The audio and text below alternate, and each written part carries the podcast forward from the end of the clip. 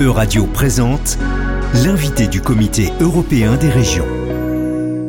Hello and thank you for listening to Regard des Territoires, a regional view for EU Radio, for which we meet every two weeks an elected member of the European Committee of the Regions. Today we're meeting Mr. Andries Gryffroy. Thank you for allowing us to interview you during this 149th plenary session of the Committee of the Regions. So, before diving in into the questions, let me introduce yourself to our audience, Mr. Gryffroy. You are a member of the Flemish Parliament here in Belgium, and you have been a member of the European Committee of the Regions for more than two years now. You also contribute to the ENVE and ECON commissions, but today we'll discuss your work in the ENVE commission, which focuses on environmental issues, climate change, and energy. During this week plenary, you're the rapporteur of an opinion that was discussed yesterday, April 28th, entitled Amending the Renewable Energy Directive to Meet the New 2030 Climate Targets. So, first and foremost, Mr. Gryffroy, could you remind our listeners what are the goals of the European Green Deal in terms of renewable energy? In terms of uh, renewable energy, the goals of the European Green Deal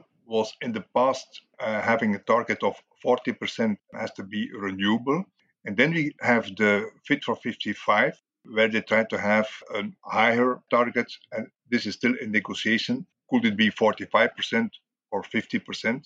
But it's always on European level. So it's not on member state level. So this means that some countries can do more if other countries has more problems to get a target. And this can be logical because if you have, for example, a country like Austria or like Sweden, they have more possibilities to produce electricity renewable than, for example, our country, which is very industrialized. I saw that initially the goal of the Commission was to use 32% of renewable energy by 2030, but now the target has been increased, as you said. Um, so you have been studying those new goals. In your opinion, are they achievable? And if yes, by which means? And how can cities can be more involved in the matter? In fact, so till till now, it's always target is still 40%. But what's happening now is with uh, the war in Ukraine, some political parties say, okay, we have to go to 45 or 50%. We didn't accept that in the opinion. We were talking about at least 40% after an impact assessment. And this is quite important. And this impact assessment has to be done in each member state, in each region, because you can have difference in each region. I don't say that there is maybe not a possibility to go higher because of the price of electricity and fossil fuels are now very high. An investment in renewable energy is also more affordable than one year ago.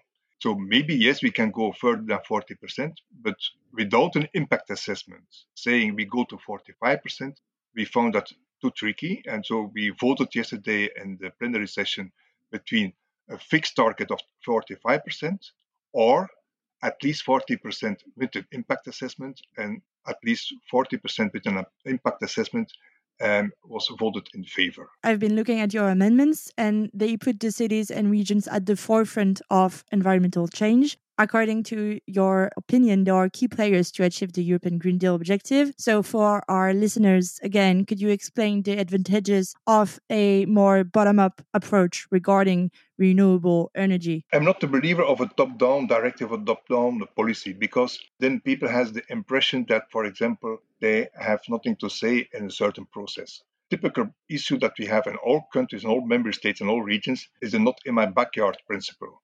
For example, now the European Union is looking if they can make the permitting of, for example, windmills on shore more easier. But you have to discuss also a windmill farm with your habitants, with your households who are living in the neighborhood of a windmill, because otherwise they will not accept it. And then, of course, you have not in my backyard principle. Can they be also uh, let us say, a shareholder of that kind of windmill farm. I know that we have sometimes problems because of one animal that a green party say, no, you cannot put here a windmill, and so we will have some objections.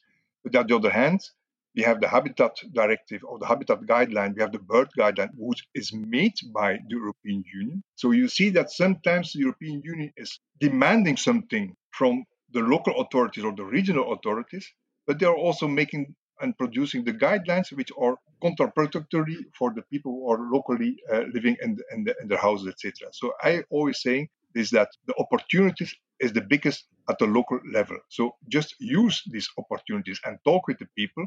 What is affordable? What is acceptable? What is cost efficient?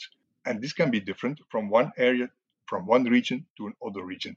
And if you don't get these people with you, if you cannot embrace your people, then you never have a good solution and you never have a green transition. Of course, regions are all different in the European Union, but still they can have similarities and similar issues. So that's why I found interesting in your draft opinion. You mentioned the importance of networks such as the EU Covenant of Mayors, as well as the EU Cities Mission on Climate Neutral and Smart Cities. Could you explain to us how these networks help cities find solutions, common solutions to tackle the energy crisis or the transition to renewable energy, for example? That, that kind of Covenant of Mayors, they are involving the inhabitants, the people who are living who are part of the local uh, the local communities, and that's very important that they are involved. Of course, you have to be very clear with that. In the past, we had the same mistake in Flanders. We say, for example, in one city, target is minus 30% in 2030. But of course, there are some things which you cannot avoid. For example, when you live in a town where you have also an airport, the local authority has nothing to say around this airport. So what we have changed now in Flanders is that we say that the target is now increased. We go from minus 30% to minus 55%. But for everything, what is the competence of the local authority? Their own buildings, their own transport system, and their own lighting, etc., etc. Then it's for the mayor or for the, the council of the town very easy also to say to his population, I like to do this, and you know I have already the data monitoring. I have compared with another town. I can do it. This is the efforts we have to do, and he can do it because it's also his competence. And that's the, the, the, fact what we have now. This Covenant of Mayors is bottom up. And if it's only focused on the competences that you are, uh, you have the authority, then it's also much easier to obtained certain goals and certain targets. Also, I've been mentioning that you're a member of the Flemish Parliament here in Belgium. If you have any concrete example of actions taken by Flanders to promote renewable energy, maybe. The, the most important that we have now finished, uh, let us say, legislation is what we call energy sharing, energy sharing and um, the, the renewable energy communities. This means, for example, I can imagine that not everyone has the place or the opportunity to put so, some solar panels on their roof because they have not their own roof. They are living in, for example, an apartment, but that they can invest in another solar panel, which is, for example, on uh, the roof of the, the grocery or the tribune of a football stadium, and the electricity which is produced over there they can take it to an account in minus of their own electricity account. So this is what we call energy sharing. This is a quite complex uh, legislation, which is also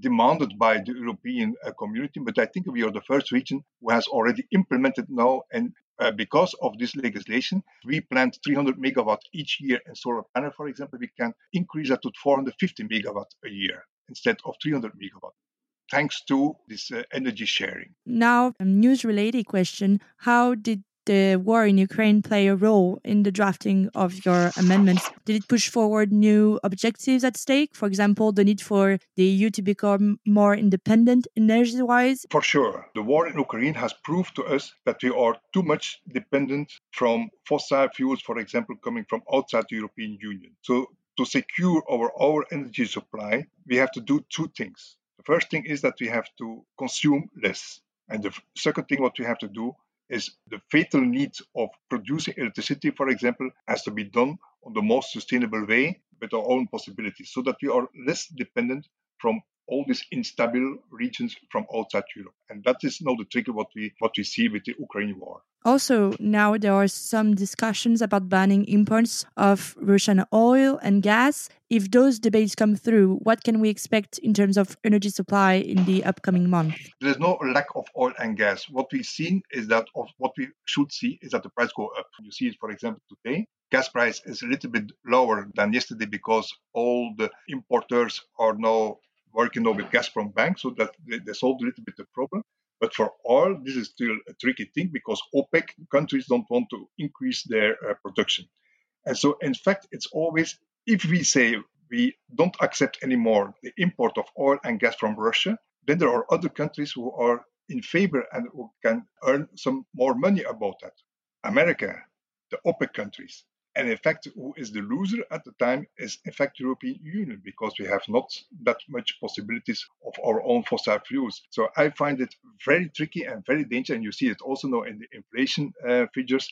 um, it's it's very tricky that we would say tomorrow we have to stop with importing oil and gas from Russia because then we are cutting in our own fingers. Thank you very much, Mr. Gryffroy, for answering these questions about your work as a rapporteur for the ENVI Commission in the Committee of the Regions. And for our listeners, thank you for listening to this week's Regional View on Euradio. And we will be back soon with a new interview.